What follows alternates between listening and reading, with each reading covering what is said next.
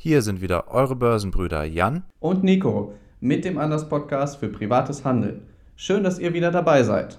Bitte beachtet unseren Disclaimer in den Show Notes. Und jetzt viel Spaß mit dieser Folge. Liebe Leute, es ist wieder soweit. Montagnachmittag. Hier sind die Börsenbrüder, beziehungsweise hier ist Nico. Ich vertrete ja weiterhin die Börsenbrüder momentan alleine. Habe heute einiges wieder in petto. Ein Thema habe ich mitgebracht. Ich habe den Trading-Rückblick natürlich und ein Was ist los mit. Und ich muss sagen, das geht gut los diese Woche. Am Montag ist es viel Bewegung im Markt, aber die Bewegung geht tatsächlich größtenteils nach unten. Ich glaube, das ist in fast allen Depots momentan so, denn die, der Gesamtmarkt ist wirklich etwas angeschlagen und ich glaube, unsere Podcast-Folge vom letzten Montag mit dem Crash-Signal kam zur richtigen Zeit. Also wie so häufig Podcast-Hörerinnen wissen einfach mehr.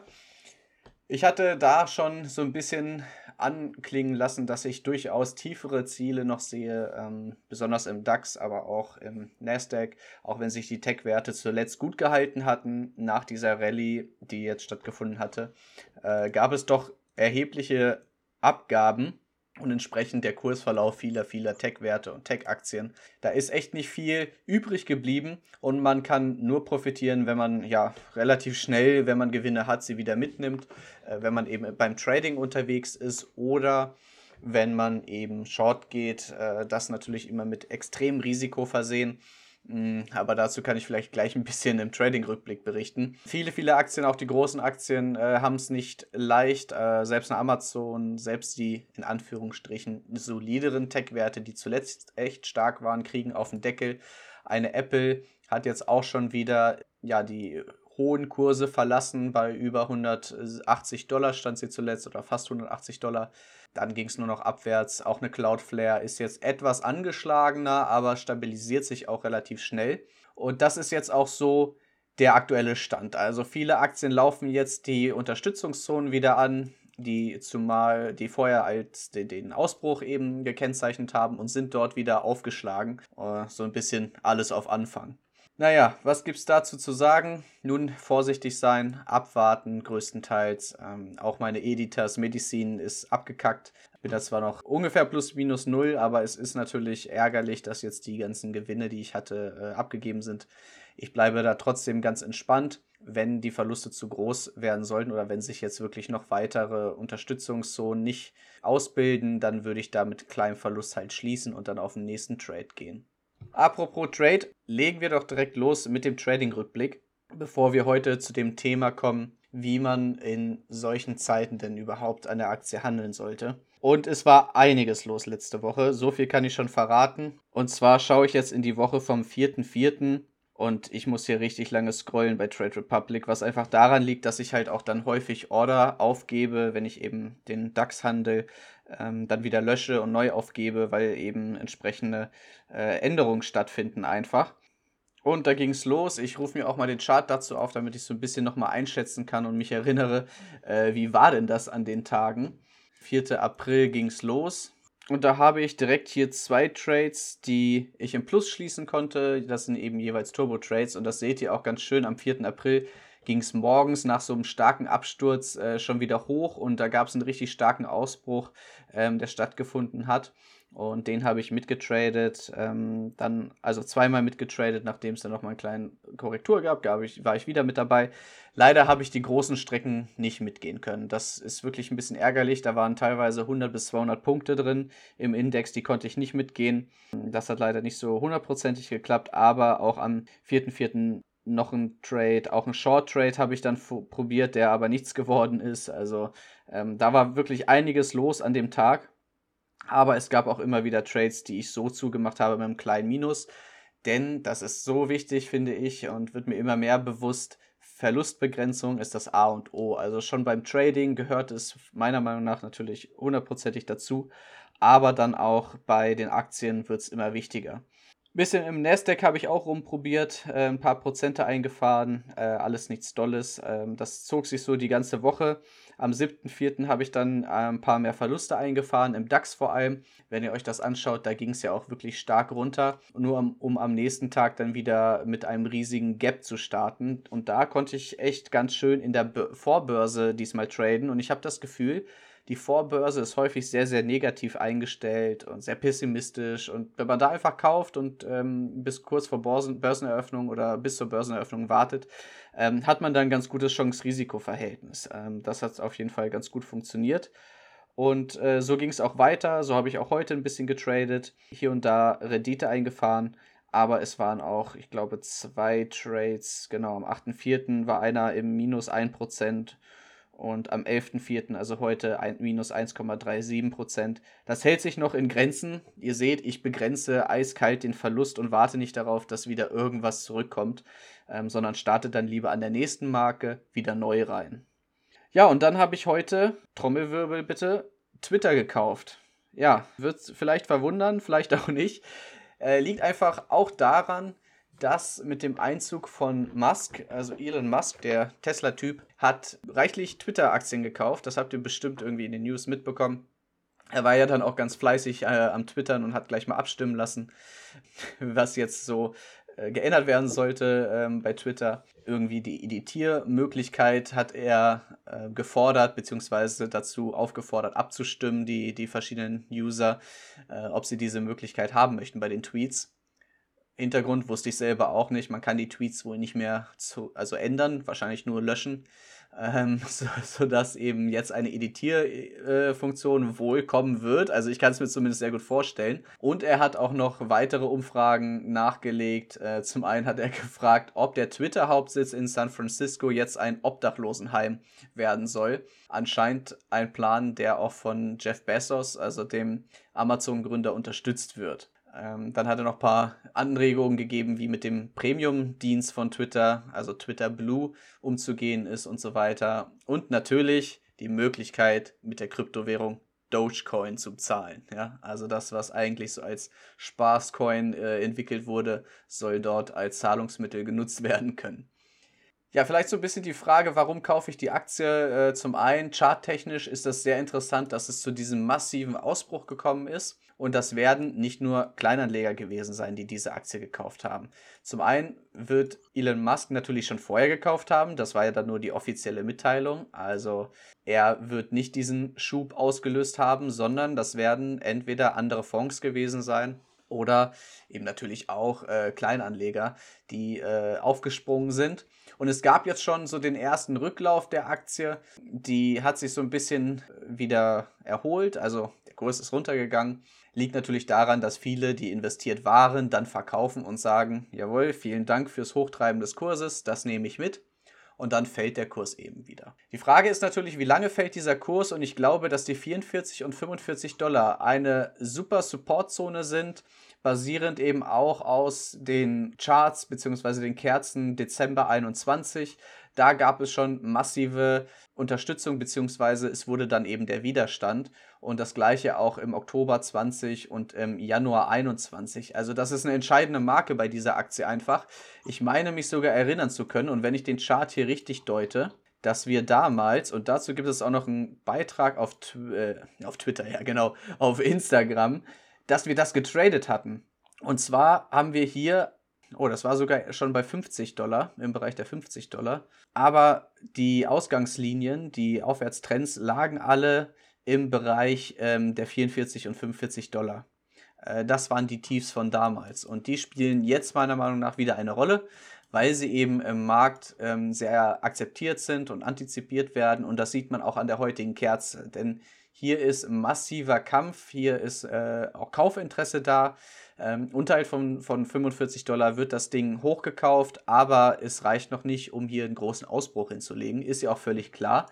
Die Aktie hat mit dieser News, die es gab, äh, sage und schreibe in der Spitze 36% plus gemacht. Und das innerhalb von drei, vier Tagen oder fast einer Woche.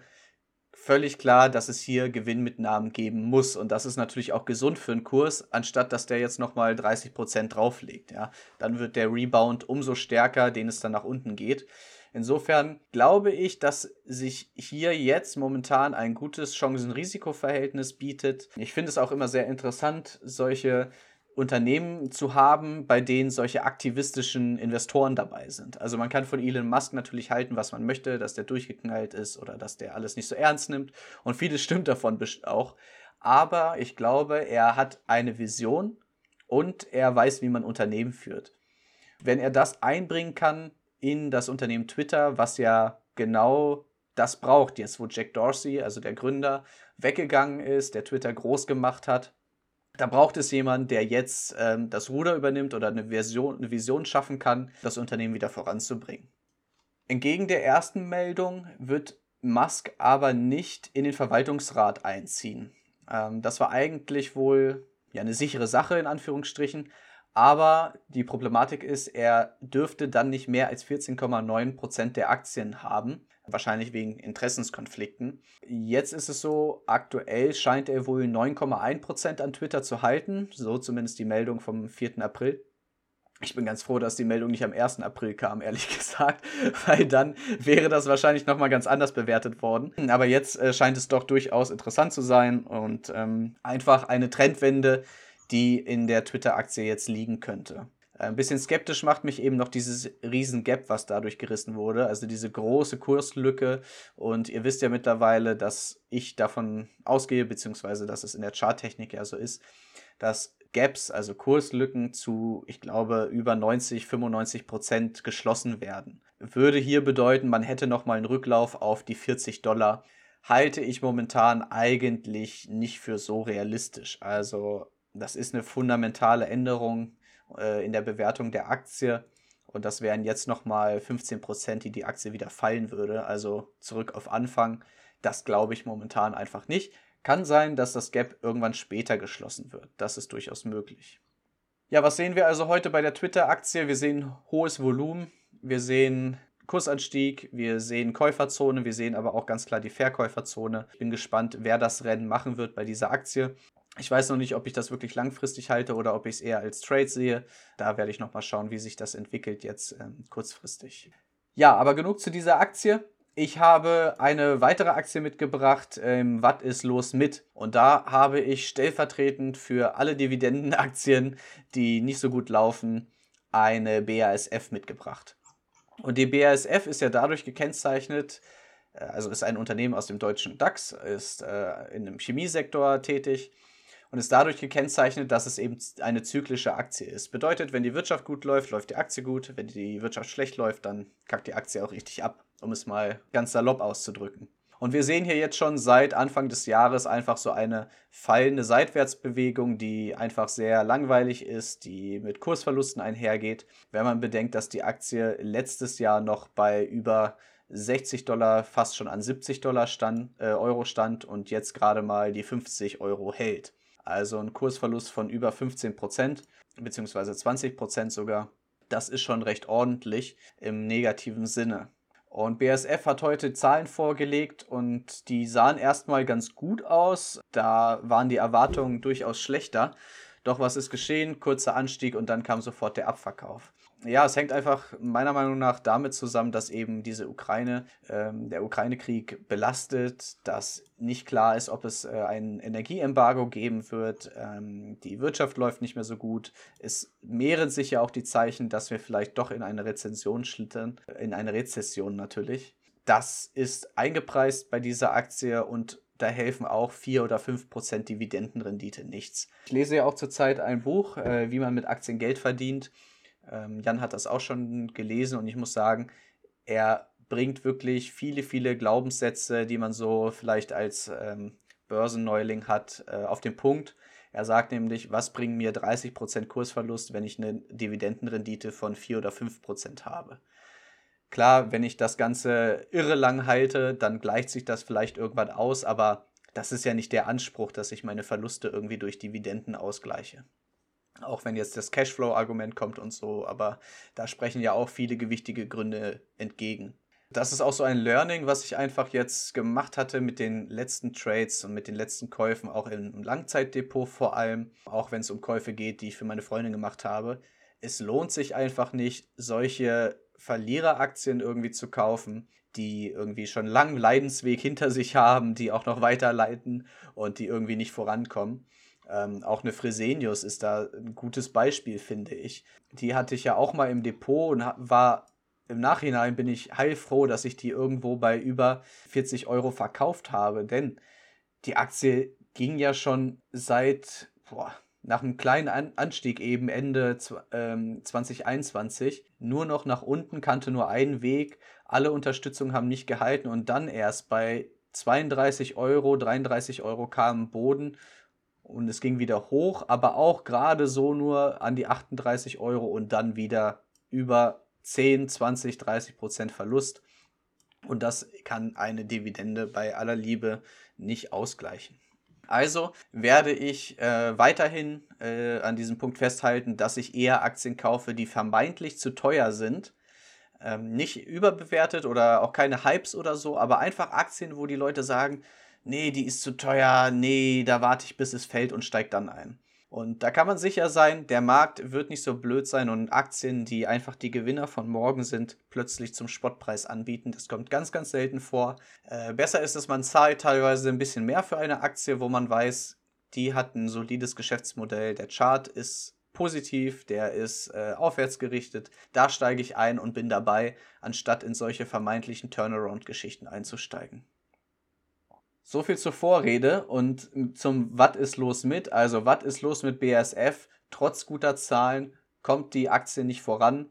Der Umsatz ist zwar gestiegen, aber insgesamt ist da noch keine hundertprozentige äh, Aussicht auf weiteren Erfolg. Die Dividende ist natürlich interessant, aber ich würde die Aktie auch in ein Langzeitdepot erst ab 45 Euro, vielleicht sogar 48 Euro erst äh, schon äh, kaufen. Jetzt ist mir das Ganze noch zu teuer. Was ist das heutige Thema, was ich mitgebracht habe? Also das Hauptthema neben dem, dass ich ohnehin so ein bisschen erzählen wollte, wie es eben bei den verschiedenen Aktien aussieht und was momentan spannend ist, habe ich das Thema mitgebracht, wie verhält man sich im Crash oder wie verhält man sich, wenn Märkte fallen. Ich glaube, der erste und wichtigste Punkt ist, dass man sich bewusst sein muss, befinde ich mich in einem Crash, also ein rapides Fallen der Kurse oder sind wir eher in einer Phase, die man als Base äh, bezeichnet oder so ähnlich. Ich bin da wirklich bin da wirklich nicht so gut in der Aussprache. Also wenn es kein Crash ist, wo die Kurse rapide fallen, sondern eben eine bärische Einstellung des Gesamtmarktes, fallende Kurse an breiter Front, wie verhält man sich da? Man hat natürlich die Möglichkeit, im Vorfeld Gewinne zu sichern bei den Aktien, die im Plus sind, wo man gut äh, Gewinne hat, dass man nicht wartet, bis diese Aktien auch noch zu Verlierern werden, also einen hohen Cash-Bestand fährt und den auch erstmal hält.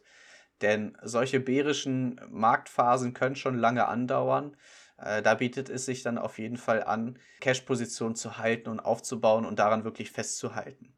Es könnte sich aber auch anbieten, und das ist auch ein Punkt, wenn man eben etwas aktiver ist ähm, beim Handeln, dass man Aktien kauft, die von vielen Kursbewegungen eher profitieren. Und das sind eben so die klassischen Börsenaktien, bedeutet sowas wie Deutsche Börse oder New York Stock Exchange, ähm, Nasdaq und so weiter. Also alles die Leute oder die Unternehmen, die davon profitieren, wenn viel getradet wird.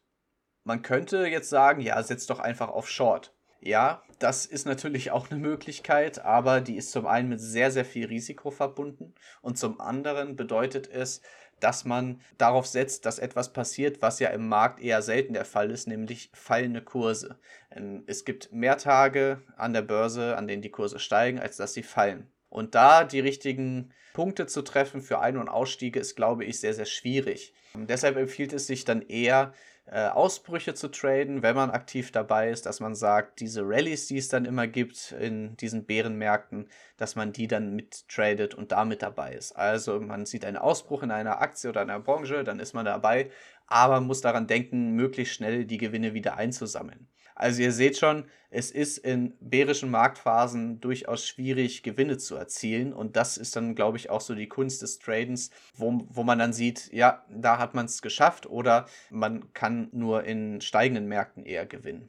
Und da stehe ich auch tatsächlich noch an der Schwierigkeit, beziehungsweise habe es gemerkt, wenn ich keine Setups finde, und das sind nun mal diese Ausbruchs-Setups, dann funktioniert das Trading auch nicht. Also dann habe ich einfach keine Trades offen und warte einfach nur darauf, dass irgendwas passiert, aber so richtig große Chancen gibt es dann teilweise nicht. Und auch wenn ich mir heute wieder den Gesamtmarkt anschaue, die Trades, es ist nicht viel Bewegung. Selbst eine Amazon ist jetzt negativ gelaufen, hat mehrere rote Kerzen auch fabriziert. Also es sind eben diese bärischen Tendenzen, die jetzt äh, laufen, die könnten sich auch über mehrere Monate noch hinziehen. Denn eigentlich kommt ja demnächst auch noch Sell in May. Bedeutet eigentlich ja noch mal mehr fallende Kurse. Also ich will hier jetzt nicht die großen äh, Crash-Szenarien irgendwie an die Wand malen oder so, aber man sollte sich der Risiken auf jeden Fall bewusst sein.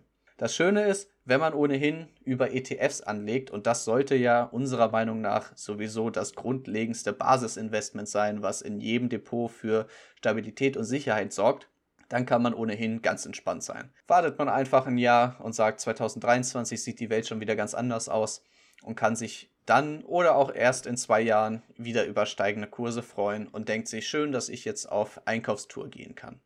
Natürlich erzielt man damit dann keine Überrendite, sondern in diesen Zeiten eben steht da auch durchaus eine rote Ziffer mit einem Minus davor, die zeigt, meine ETFs sind im Minus. Das ist dann eben die Herausforderung, entspannt bleiben, Nervenstärke beweisen und nicht irgendwie verrückt werden.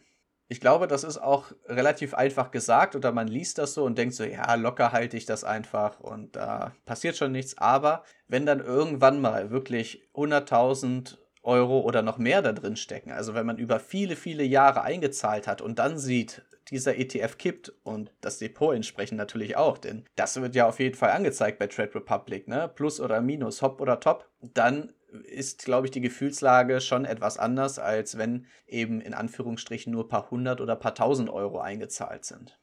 Und da wird es dann drauf ankommen, kann man das aushalten, kann man das weiterhalten oder gibt man sich dann doch der Panik hin und verkauft. Also entspannt bleiben. Bärische Tendenzen kann man als aktiver Investor, Investorin natürlich besser nutzen, indem man eben Cash-Positionen aufbaut, wartet, dass Qualitätsaktien günstig werden und man dann zuschlagen kann und man dann schöne Aktien sich ins Depot laden kann. Bevor ich den Deckel drauf mache, nochmal der Hinweis, am Mittwoch werde ich höchstwahrscheinlich wieder äh, on screen ein paar Setups zeigen. Ich habe mir eigentlich auch vorgenommen, dass ich demnächst dann auch so vor der Kamera ein bisschen rumlaber und äh, euch teilhaben lasse einfach an dem, was so passiert. Dafür muss ich aber vorher noch zum Friseur, zum einen. Und zum anderen ist natürlich die Frage, was euch da interessiert, welche Themen angesprochen werden sollen. Äh, da bin ich immer offen für Input, also sowohl zu Börsenthemen, zu allen anderen Themen. Keine Ahnung, wie ist das in der Verwaltung zu arbeiten? Ist das wirklich so schlimm? Also, wie ist das mit deinem Nebenjob als Dozent? Ähm, welche steuerlichen Sachen gibt es da? Interessieren euch Steuerthemen? Zu all dem kann ich dann einfach mal immer wieder in den Stories was erzählen. Also lasst uns gerne da Feedback da. Und in diesem Sinne mache ich jetzt erstmal den Deckel drauf und sage Tschüss und Ciao. Damit sind wir am Ende dieser Börsenbrüder-Episode angelangt. Es hat euch gefallen? Dann teilt diesen Podcast doch gerne mit allen, die auch anders und entspannt über die Börse denken sollten. Wir freuen uns schon auf die nächste Folge.